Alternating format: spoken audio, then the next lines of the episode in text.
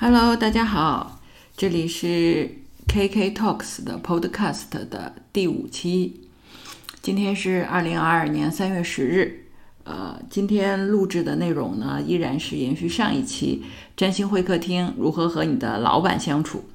啊，我们这一期呢，继续和占星师 Grace 来探讨其余的六个星座的老板的相处之道。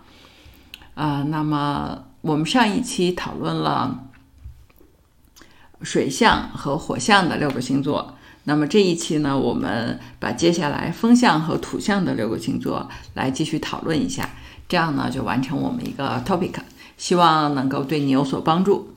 啊，Hi Grace，Hi KK，嗯，大家好。那么上一期我们的这个节目讨论完了之后，有人来询问你相应的问题吗？啊，有呀，还真有啊！啊，有的有的。哦，你说那个之前不太知道怎么和火象的老板相处啊，然后听了你的这个播客啊，get 到了那个点。哦，那那还是非常有用的啊。对对对，所以我觉得你节目真的很好。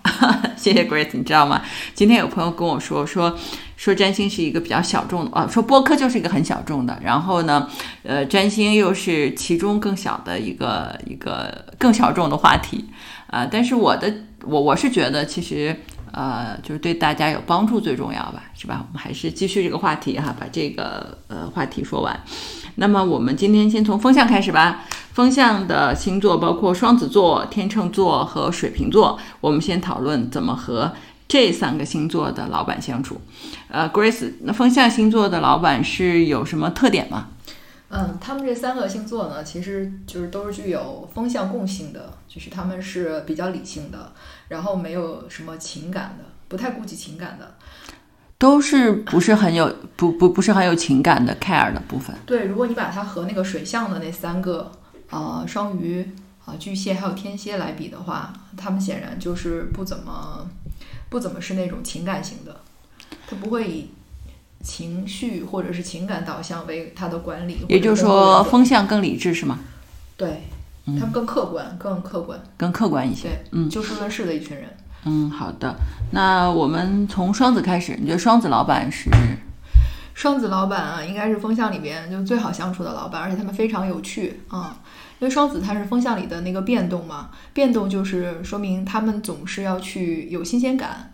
然后他们也会给自己的团队带来很多新鲜的资讯，而且呢，这三个风象星座呢，他们都很善于沟通，尤其是双子座，因为双子它本身在这个占星术里边，它就是代表了那个沟通啊，获取资讯，然后把它传出去，所以你就会觉得和双子的老板在一起呢，就是总是有聊不完的话题呀什么的，嗯，而且通常会通过老板带给自己很多各个方面的资讯。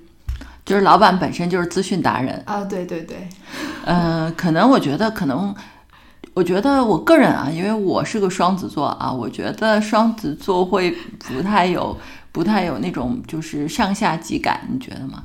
嗯，对，因为你看啊，双子啊，它这个星座它本身就是一个嗯双胞胎，嗯，你可以这么想，其实双子的人本身呢，他是有这种双重性的，就是在他身体里呢，可能有一个呃。阳光的一面，也有一个小暗黑的一面。然后双子呢，他就始终要在自己的这个内心哈达成某种协调和沟通，所以他们就特别擅长去沟通。然后，所以呢，就是双子的老板呢，他也是，其实就是对一件事情他会有不同的看法。就我觉得他们最好的地方就是他们没有那么强的那种道德感，这是个好事吗？嗯。怎么说呢？就是有的时候有些事情啊，哈，你不能只用道德去评价它。嗯嗯，也就是说，双子座的老板会呃，就是就是怎么说，讯息比较比较比较呃多一些。我可以想象成办法比较多嘛，面对问题的办法比较多，思路比较宽泛。对对对，他们非常的灵活，因为他本身也是一个变动的星座嘛，所以他会呃擅长变化，他自己的想法也总是在变。呃，作为领导来说呢，就是如果在一些固定的部门的话，可能他就是稳定不下来，因为双子这种变动星座，他就是求变求新。但是如果你让他去去适应变化的那种部门呢，那他就非常 OK，他会很就是应应变的能力很强。那就是说，那如果和一个双子的老板相处，你觉得需要注意些什么什么内容呢？和双子的老板相处的话，就是，就你这老板啊，他有可能会变来变去。就是老板自己的主意就会常常变化。对，你老板自己本身会变来变去的话，那其实对于员工来说，有的时候会有点跟不上。嗯，有点跟不上，然后而且它的变化呢，也不一定就是说明这个就是对的，就是好的，他只是想到了，或者刚好有个机会来了，他就去做这件事情了。但他原来的那个事情，他可能就改变方向了。比如说一个 team，他的 leader 是个双子座，然后本来大家说要去 A，然后他在去 A 的那个路上，然后碰到了 B，他可能就不去 A 了，直接就拐到 B 了。本来可能如果按照 A 走的话，会会拿到一个很好的成果，但是呢，双子座老板通常就带着团队就跑偏了，走 B 去了。在 B 的路上呢，又遇到了 C，然后就就迂回的就走了，这个是一个问题。因为我确实也发现了，就是双子座的老板啊，啊，或者是团队的 leader，他确实有这种变化性。你让他去做那个一成不变的工作，或者是长期的去完成一个工作，对他来说是比较有压力的。他总是去求变化，但是这种变化过程中，有的时候是机会，有的只是看似机会，他不一定就是真的。是个是个机会，有可能会把团队带坑里去。嗯，那所以就是，反正无论如何，如果是双子座的老板，首先理解他变化这一点，其次他可能沟通性比较好，就和双子老板就是他比较容易能够理解到你的点。对对对，双子的老板呢，他是那种，就是首先来说，其实我刚才说他不榨制人，不用道德去榨制人嘛，这一点挺好的，就是大家是一种非常平等的关系。然后他同时他能够接受很多平等的声音，就不同的声音他可以同时接收。你你像我们上次讲的，有些老板他就非常的一言堂，他就不能接受不同的声音。但是双子的呢，他基本上就是可以，你跟他说了反对的意见，他也不会因此去觉得你针对他或者是啊，他不会觉得对那样啊。他可能就觉得说，哦，你提供了一种新的这种视角啊，所以我觉得双子是非常 open 的，他们呃沟通性也非常好，而且他们也擅长去调整。嗯嗯，和他们在一起你会比较轻松。呃，他嗯他没有那么强的那种压迫感啊，他是非常轻松的一群人，而且通常他们很聪明，也非常的幽默。就双子没有叫就轻松一点，我估我估计强迫员工加班的应该不是双子座，我觉得双子座老板应该不太会对，一般做不出来这个，做不出来这种就是卡着下班的点要开会这种事情，我觉得双子一般做不出来。啊，对对对，那是那可能是摩羯做的事情。好吧，我们说到摩羯再说，好吧。嗯 OK，那我们下一个，我们说天秤，天秤座的老板，呃，天秤啊，天秤是风象星座里非常具有社交性的一个星座了。嗯，他们通常是关系达人，其实他们的领导风格还有他们的处事风格都是以关系为导向的。他们最注重的是那个规则，然后是不是公平，然后你你是不是守时。就他们通常天秤座老板对于守时性特别有要求，就是迟到，啊，然后，而且因为你知道天秤他是会就是权衡嘛，嗯好多人说选择困难，对吧？就是天秤，因为他要 balance 各方面的这个利益，所以呢，就是你在天秤老板做决定之前呢，你需要给他一定的时间，你不要去就交了方案，然后就马上问老板，我我的那个方案你你觉得怎么样什么的，是吧？天秤老板比较难做决定。他比较难做决定，他需要去想很多的事情，方方面面都考虑好了，然后他才会去决定。嗯嗯。然后我听说，就是天秤的老板会比较 care，比较 care 团队的气氛，是这样吗？哎，是的，他们非常喜欢就是和谐的这种关系。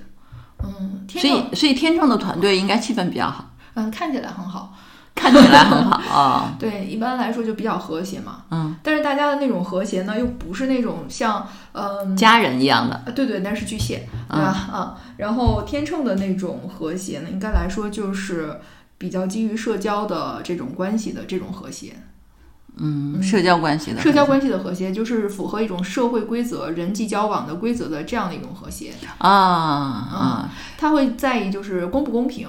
就比如说，如果你你觉得你在情感上受到伤害了，比如被同事给 diss 了或者怎样的，你去跟他说，然后他可能根本就不 care 这件事情，他无法跟你感同身受，因为天秤本身就不是一个多么 emo 的这种星座，他们是超非常理性的。但是如果你跟老板说，呃，这件事情怎么怎么样对你是不公平的，他会 care。对，所以这个点很重要。对，就是如果是双鱼座这种水象的老板，你要 care 说你要说你被伤害了，他就会 care。但是跟天秤说，你要跟他说这样不公平，他就会 care，对是吧？对嗯，这挺有意思的。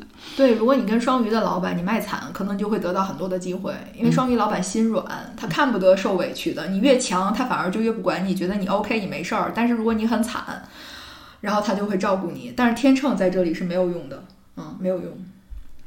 也就是说，跟天秤老板，你还是要表现的有能力一些。然后呢，呃，需要的话就跟他讨论一下公平和规则，可能对你来说会更有利一些。对的，就是天秤老板他非常重视规则，他也希望他的就手下啊，就是能够遵守规则，而且呢，他本身自己做决定，他就不是很着急，就是他得权衡很多，然后他才能做决定，所以他可能希望员工呢也能就是方方面面的考虑清楚，然后再去给他提供的这个方案里边，你能有详细的这种数据分析，不要只是一个结论，或者只是一个想法，或者只是一个感觉，这个就不行，因为。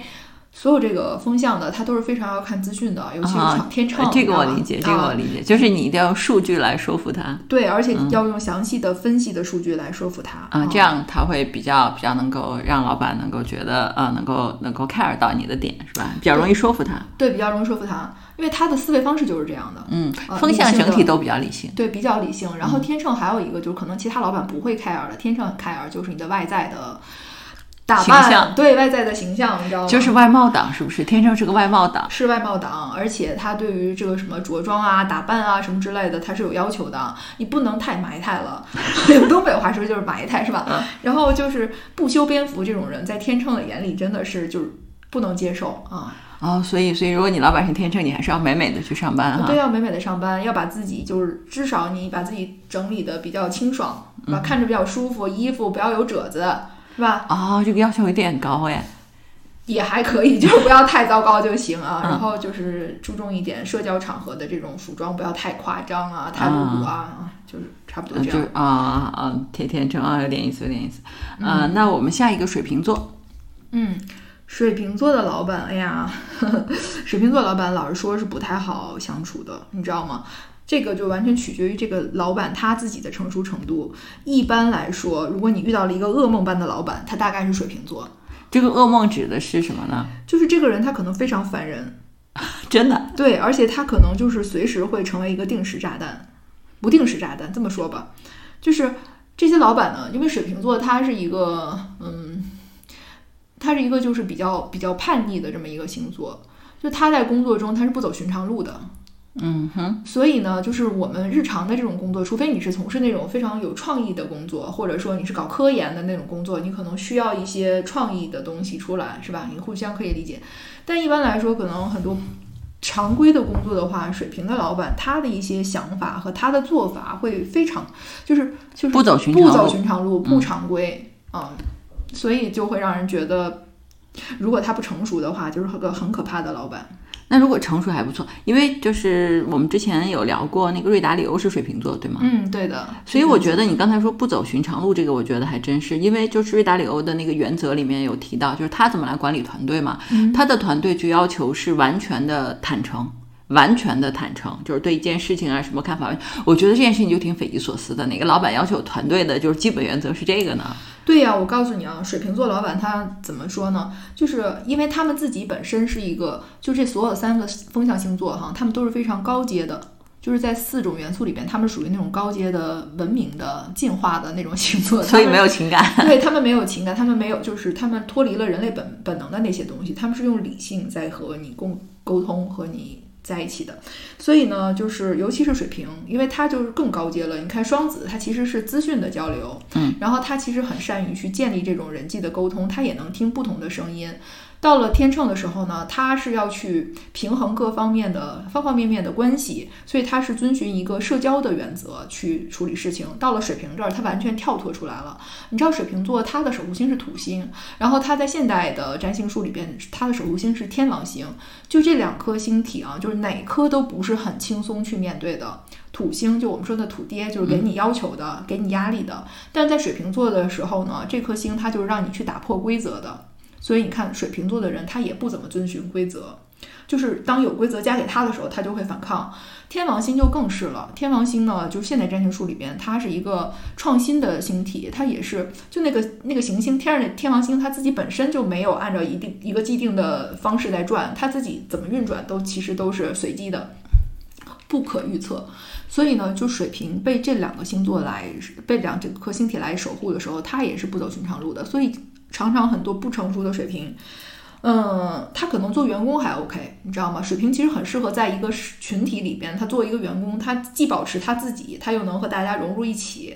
虽然他可能和每个人关系都蛮远的啊，但是他看起来他人畜无害，他也能够为这个团队尽力。但是当他当领导的时候，就麻烦就来了，就是他可能会去低估别人的能力。因为他自己是很聪明的，他是很创新的，他们还觉得自己特立独行，很怪咖，就是那种有那种自视甚高，你知道吗？怪咖。哎，对对对，他可能会觉得别人你怎么用这样老旧的这种办法，这个规则已经就该打破了。他可能会，尤其是在一些就是条条框框比较多的单位里边，他可能就特别不适应。然后呢，他而且他们的想法呢，通常还和员工是脱节的。就像你刚才说，员工要绝对的去透明，是吧？嗯，就是。这怎么可能呢？对吧？根本做不到。但是水瓶他真的是他会有这样的要求，对他，而且他还会就是对于嗯有些事情他根本就不 care，真的不 care，就不光是别人的什么公不公平啊什么之类的这些，就是天秤还关注一下公平这件事，水瓶连这个也不 care，对他们不 care。那你要怎么打动他呢？要用新鲜的想法来打动他吗？嗯。但是你知道吗？就是其实好的水瓶座，就是当这个水瓶座成熟的时候啊，他其实他是非常谦逊的，他是非常有这种人道主义精神的。嗯哼，他就是会就是完全从那个小我的状态其实脱离出来了。他是就是看到了这个群体，他会再次融入群体。这个时候其实就是带着某种近似于双鱼的那种慈悲心，但是又没有玻璃心。啊，呃，就就是 OK 吧。但我的问题是，你要怎么跟你水平的老板沟通？他 care 的点有吗？就是不好说，全是怪咖，对吧？你只能观察你的老板，对吧？你到底哪个点能打动他？全全靠命，是这意思吗？嗯嗯，这个其实就是要对一般 一般来说是靠命的，因为我还没见过什么特别好的那种水瓶座的老板。那好因为他们其实是很，就是他们很不适合这个。职位，嗯，就是他其实可能，嗯，当然我不是不认识水瓶座的老板啊，但他们通常是单打独斗的人，就或者说他的手下没有很多人，他不会带大团队，嗯，他可能就是小团队配合他一下，就这种，你就跟着他，他说干嘛你就干嘛就行了。好的。然后，嗯，他当然他会给你分享他的理念，就虽然可能你不理解，但是也没关系，就是他说什么你就做什么就行了。还有呢，其实他们非常需要就是。别人有大局观，有远见，嗯，就是有理性，就跟他们的沟通或者是怎样的话，也是这种理性、数据型的，哎，理性的、数据型的，你不要去谈感情或者谈规则什么的，千万别跟他谈规则，就是说啊，这个行业里边都是这么做的，那水平老板可能就完蛋了，对吧？因为他是最不喜欢规则的人，嗯嗯，对他觉得自己就是那个来打破规则的人。对的，对的，而且其实水瓶的老板呢，他应该来说也是非常好沟通的，嗯，他是挺好，很聪明，对他们非常聪明，就是这三个星座都是非常聪明的，好沟通的，嗯，但是就是他的做法可能就是让人觉得像噩梦一样，好吧，好的，那我们风向，我觉得总体听起来，风向这三个都不太适合当老板，都好像比较适合当那种单打独斗的，或者个人就是个人色彩比较浓。浓厚一些，而不是团队色彩。个人，我个人觉得啊，对天秤可能稍微好一些，天秤好一点啊，双子和水瓶可能更更什么一点。那好，那我们下面进入土象星座。嗯，我觉得土象啊，土象厉害了。我们从金牛开始吧。啊，金牛是一个很好的老板，很好的老板。金牛的人呢，他首先来说，他具有那种老板的感觉。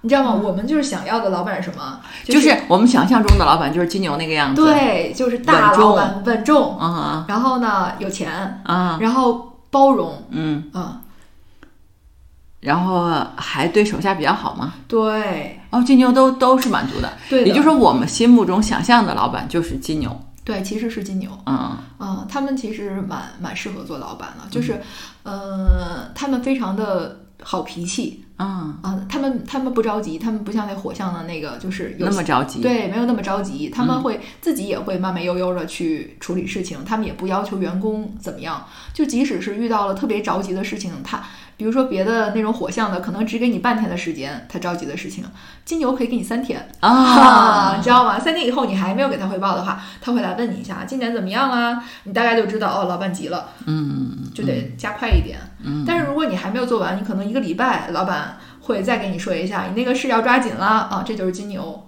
哦，所以金牛的老板也是很不错的啊，成熟、稳重、踏实，对，然后又没有那么急迫，对，而且他给你的感觉非常好，就是那种非常的舒服的，嗯，很舒服的。他又不像什么巨蟹的那种老板，就事无巨细的要去要去要去控制你、关怀你，其实那种反而是没有没有距离感。金牛其实他和你是有距离感的。我觉得总体感觉土象都比较有距离感，对吧？土象的对，比起风象和其他的，就是都比较有那种老板范儿。对，有老板范儿。因为你想啊，土象这三个星座啊，土元素在占星术里边，它就代表了物质现实，嗯，就代表了我们所想要的那种世俗的成功，钱啊、房子啊、地位啊，嗯啊，好吃的呀，嗯，是吧？就代表了这一切。所以呢，土象的这三个老板，你要跟着他们，你就能赚钱。啊，那土象座老板比较不错，对不对？相当不错呀。嗯，好的。那金牛是不错的啊，那就是那如果跟金牛提案，我们刚才提到风向，你最好把这个事情搞得理性一点，对吧？就是搞的数据啊，呃，这种理性强一点比较好说服老板。那像金牛座，你想说服老板，你觉得什么点会金牛比较 care？金牛 care 钱啊。哦，你说这个东西利润比较好，对，你要跟他说这个方案它的利润更好，然后你也要给他讲为什么。嗯，这个东西最打动金牛，因为所有这三个土象星座啊，其实都是重现实的。你要告诉他那个结果是什么，但是结果不是你自己去想的，而是说你你要你能给他呈现出来，你能给他呈现出来的。然后因为老板嘛，他们很聪明的，他们一看就知道你说的对不对。嗯，那些带来具体的成果的，带来收益的。然后有价值的东西，那个就说明说服你金牛座老板最好、最有、最有说服力的点的点。对，明白明白。哦，这个挺棒的。我们下一个处女座。嗯，处女座好吧？大家不都说处女座老板比较龟毛吗？你觉得是这样吗？是的，是的。好的，处女座老板啊，确实啊，其实有，因为我的客户里有好多处女座的老板啊，他们对自己都特别的龟毛。就是自己都很挑自己，其实我觉得他们已经非常不错了。然后比如说有的在那个很很好的企业里面做高管，对吧？但是他们都觉得自己好像还不 OK，还可以更好，底下的员工还不得力，他还可以争取更多的工作。你知道啊，处女座它是一个服务型的星座，就是它代表的是我们那个第六宫嘛，就是你要去学很多的技能，然后呢才能走上社会去为别人提供服务，对吧？处女座就是这么一个星座。他们呢，表面上看起来呢是非常低调的，他不怎么张扬，因为他阴性嘛，他不怎么去向外去张扬。但实际上呢，他们总是想去把事情变得更好，这是他们的一个点点。对他们总是希望事情能变更好。有的时候你可能已经做到九十分了，他怎么他觉得你怎么不做到九十八分呢？可是你做到九十分花的时间和做到九十八分花的时间可能是差不多的，就是就后边要花更多的时间。但是处女座的人他就希望能做更好。所以在处女座手下来工作的话，你的工作质量一定是很高的。你就是不高，他也会要求你越来越高。而且我觉得处女座就是那种，就是既不放过别人，也不放过自己。还不放过自己，不放过。我就是老是劝他们，你们要放过自己，对吧？你们已经很不错了，很优秀了。他们就总觉得说不行，我还我觉得我还可以再好一些。我就在想啊，我都心疼他的员工，你知道吗？他他手下的人可怎么办？就是。就是你可能呃，如果有个处女座的老板的话，你手里会有做不完的事情。嗯，对，而且他每一次你交上去，他都还跟你讨论，还可以再好一点。不仅如此，他还要求效率。处女座是一个特别讲效率的这么一个，如果要求又快又好，要求你又快又好。你在金牛手底下，我跟你说了，三天六天他都可以等你，对吧？不懂的你还可以去问他，他还会教你。处女的不会这样的，他就会觉得你怎么不一天就给我做好呢？而且还要求你做得好，又快又好。就是我，我为什么对处女的稍微有点感受，是因为我一个好朋友，他之他之前老板是处女座，然后呢，我真是觉得不放过自己，就是就是他是在外企里面的高管，嗯，然后呢就已经其实他部门已经很优秀了，也很厉害，但是他真的是就是有无尽的要求。然后已经很忙了，大家还会去承揽，就是更多的事情。然后他自己生病了，也还要忍着病痛飞到国外去开会，我真是服了，我觉得。对的，其实我觉得就是所有处女座的人啊，不光是处女座的老板啊，处女座的员工其实也有这种倾向，就是过劳。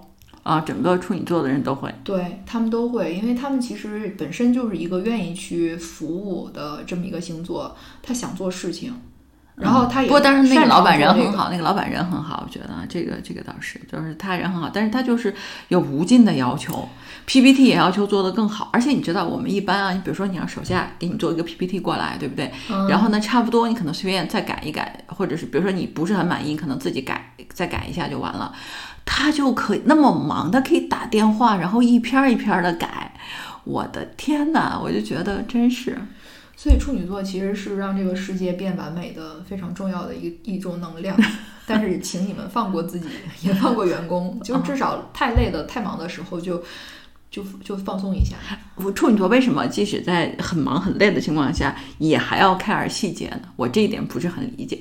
嗯，我也不是很理解，但是他他就是会 care，他就是不不能放过。他就是一种本能的东西，就像白羊座，就是他被挑衅了，他马上就火就上来了，就我一定要去进入状态，一秒钟进入战战斗状态。他也不知道他为什么会这样，这就是每种星座不同的能量。处女就是说。呃，如果这件事儿没有达到他心里的那个要求，他就会不停的去榨制自己，嗯，push 自己，嗯一定要达到那儿。其实这也是很多就是心理问题的根源，你知道吗？其实就差不多就行了。嗯，因为处女座出手的他的那个作品质量应该是很好的，嗯，至少是百分之九十以上。但是他还是不满意，他要求九十八分。对对对，他们的那种不满意其实不是来自外界的，是来自内心的，因为他内心总有一个完美是超越现实的。那他无论做成什么样，他都能觉得说我还能做更好，这个就无止境了，嗯嗯嗯，你知道吧？处女座的那种那种东西就是这个，就是这种这种挑剔、求完美的这种倾向，是吧？对的，如果他挑剔自己呢，他就是自己不痛快。嗯，然后如果他挑剔别人呢，那可能就会影响这种工作的关系、工作的气氛等等。嗯，然后所以如果是你在一个处女座的老板手下工作呢，你就要特别注意，就是工作交付的时候要尽量检查一下错别字儿啊、标点符号啊，就这些形式上你最好别出什么问题。然后还有就是要讲效率，嗯嗯嗯，就是快速的来完成。总之就是要又快又好。对，但是然后你还有心理预期，就是你再快再好，你老板也不满意。对对对，有这种预期。如果这个老板他说你做的很不错，处女座的老板夸你，那你说你真的很棒了，很棒。所以如果你想就是快速的提升自己的能力，你去找个处女座的老板，他绝对会给你提各种各样的要求。其实很多人就不不喜欢老板挑剔自己，对吧？可是老板不挑你，你怎么知道你的问题在哪儿呢？处女座老板我觉得就像老师一样，而且他挑你的都不是那些什么，嗯。就是都不是那些不不搭嘎的事情，它都是就是在具体现实的层面就告诉你，相当于是给你挑出问题，然后告诉你你哪里可以做更好。嗯，所以其实还是非常对对能力提升非常有帮助的。对对对对对，嗯，是这样。好的好的，嗯我们进入最后一个大 boss 摩羯座 摩。羯座，对，摩羯座老板，摩羯座老板呢，目标感是特别强的啊，所以就是他们是因为是开开创星座嘛，就是他们会去建立一些东西，建立一些规则，就是他就是规则。你跟着摩羯的老板，你你就是在他的规则下，就是好好工作就行了。摩羯土星守护嘛，土星在摩羯这儿就是一个爸爸，你就想想跟爸爸怎么相处，爸爸就是给你立规矩的那个嘛，对吧？但是呢，如果你表现的好的话，他会给你奖奖励赏的，会给你奖励的。但是我觉得其实摩羯座比较容易被蒙蔽，对，摩羯座老板，摩羯座特别喜欢拍马屁的，是不是？哎，对对对，没有老板不喜欢，只不过有的老板他比较他比较就是能能能能区区分，对吧？嗯他知道哪些是，但是摩羯不会，摩羯他是那种权威，嗯，他就喜欢别人夸自己。对他当然了，所有的老板都喜欢夸，但是摩羯是尤其哈，所以。但是摩羯呢，就是摩羯的老板，通常来说呢，他们是比较有事业心的，啊，我觉得老摩羯比较有责任感，我觉得看罗永浩就知道了，就是不管他能力是怎么样，但是我觉得他那个责任感，就他还钱这件事情，我觉得是非常非常佩服的，有责任感。真的是有责任感。嗯，而且你看，嗯，罗永浩是摩羯座，罗罗振宇振宇是摩羯座，我觉得就这种死磕的劲儿。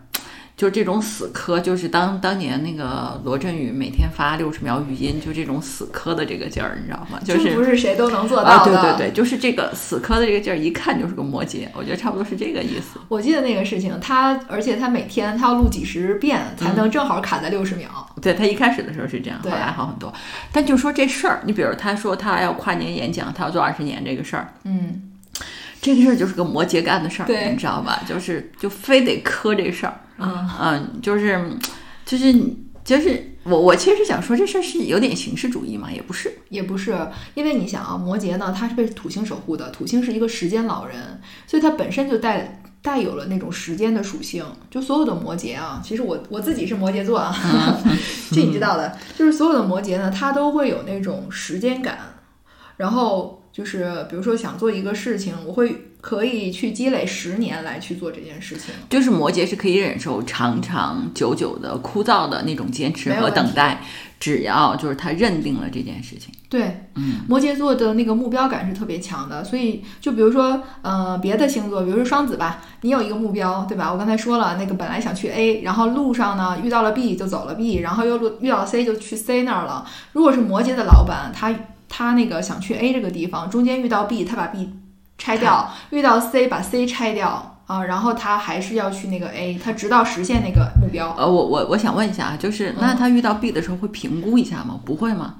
评估一下去还是不去？你比如双子，双子为什么去 B 我也能理解，因为我是个双子座啊，他会觉得说，哎，B 很有意思，他就去了。对双子的那种变动呢，而且就是双子是因为好奇，但是摩羯呢，他如果说就是定好了目标要去 A 的话，通常他是他是想过的那个 A 是他想要实现的目标。嗯，明白，他事先评估过。对他如果是遇到了 B 和 C 也是有价值的话，他也会就是不会说在达到 A 之前就去做这个，除非哦 A 是完全不可能了。嗯，他才会去选其他的路。你像罗永浩，他不是摩羯吗？他做那个手机做坚果，嗯，他那不就是他想去做的事吗？他也融资啊，也请了一些大牛啊来帮他做，最后那个公司后来被收购了，是吧？嗯对，呃呃，忘记了，反正是啊这手机不太 OK 吧？啊，对，但是他也完成了他的手机的发布呀，他也做了好几场发布会啊。嗯，锤子还是做的就挺有特色的手机。对，我看很多人就是还是很很很喜欢锤子吧，就是那种。而且我觉得罗永浩最神奇的是，他不仅是摩羯，他还带有处女座强迫症，你知道吧？就是他的手机的那个，比如说那种方形啊，然后细节上的那种美感啊，我还是很佩服他。嗯，对的。所以我觉得摩羯最最好的品质就是坚持，嗯，然后他的目标感很强。所以如果你是想就是陪着一个人去建功立业的话，你就跟一个摩羯座的老板，嗯，然后你当然你要评估他的那个目标是不是现实哈，是不是具有现实性。嗯呃，射手的老板通常他的那个目标可能就不太现实，嗯，他就只是个遥远的目标。但是摩羯老板他因为他自己本身是一个现实的星座，所以他所做的那些事情通常也是有现实属性的。所以你如果说想追随一个老板，嗯然后然后跟他一起去做一个事业的话，摩摩羯羯座是一个很好的选择，是一个很好的选择，而就是且他们很坚定，可以很多年一直坚持做这个。嗯，所以罗永浩啊，不对，罗振宇那个他那个那个演讲跨年演讲叫做把时间当做朋友，这就非常摩羯的一个啊题目，是不是？对，非常的摩羯，嗯就是摩羯就是会把时间当成朋友的。嗯，那么如果跟摩羯座老板沟通，你觉得摩羯座老板 care 的点是什么？摩羯座的老板特别 care 的就是尊重，哦，尊重对，啊啊，就是你可能你能力不行，或者是别的不行，他都能接受，但是你不尊重他，他绝对不可以。哦，就是摩摩羯比较有阶级感，我觉得。对，摩羯是那种非常有那种阶级感的，但是他那种尊重呢，又不是说他高高在上的那种而是人和人之间的这种尊重。嗯我是你的那个老板，对吧？嗯我给你布置工作，你不要来去去去评价，或者说啊这老板不行，或者是你觉得你很拽，你很厉害，那你就另谋高就，对吧？嗯我这里就留不下你。他需要的是那种尊重。哦，这个是摩羯最重要的一个点。对啊、我觉得这个厉害了。我觉得这个确实啊，每个星座是不一样的。对，而且摩羯的老板他非常看重一个人的这种事业心、责任感，因为他自己本身就是这样的，他的手下基本上不会有那种就是，嗯，摸鱼的，摸鱼的人，啊他不会的。就这样的人就在摩羯团队里待不下去，基本上都是务实的。刚才说就是能踩点儿回来，要开会的就是摩羯座，对不对？对，是的，就是如果如果需要加班的话，他自己也会加班，他不会只把员工留在那儿的，他是一定会和大家在一起的。啊，这并不能改变加班这个事实本身，好吗？对的，因为他要达到那个目标嘛，就是大家一起努力啊。嗯，摩羯是这样，就是他可以忍受过程中的痛苦，但是他不能忍受结果后的痛苦。哦，明白嗯啊，这个厉害了。对，那摩羯真是有大 boss 的潜质。是的，摩羯就是百折不挠。嗯嗯，百折不挠，而且就是他可以经历几起几落都没有问题。